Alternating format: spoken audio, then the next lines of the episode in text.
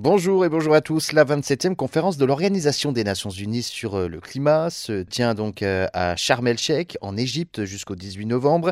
La COP signifie Conférence of Parties, soit la conférence donc des parties les partis entendaient donc euh, bien évidemment les signataires de la Convention des Nations Unies sur euh, les changements climatiques, adoptée par les 196 États, euh, dont l'Union européenne, lors du sommet de la Terre de Rio de Janeiro en 1992. Ce traité international en vigueur depuis 1994 reconnaît l'existence des changements climatiques et la responsabilité humaine dans ce phénomène.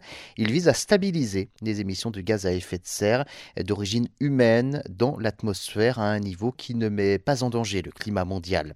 En Égypte, hein, s'ouvre donc ce 17e sommet, mais à quoi sert concrètement ce nouveau grand sommet pour le climat et quels sont les enjeux? Lutter toujours et encore contre euh, une accélération du réchauffement climatique, ça c'est le but.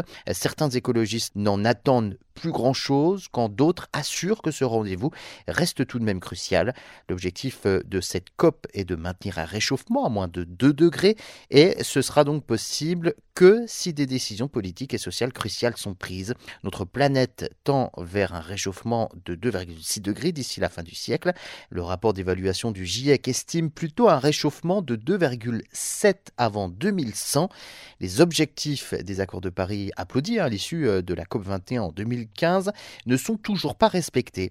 Les pays euh, s'étaient pourtant engagés à une hausse contenue à 2 degrés grand maximum d'ici la fin du siècle.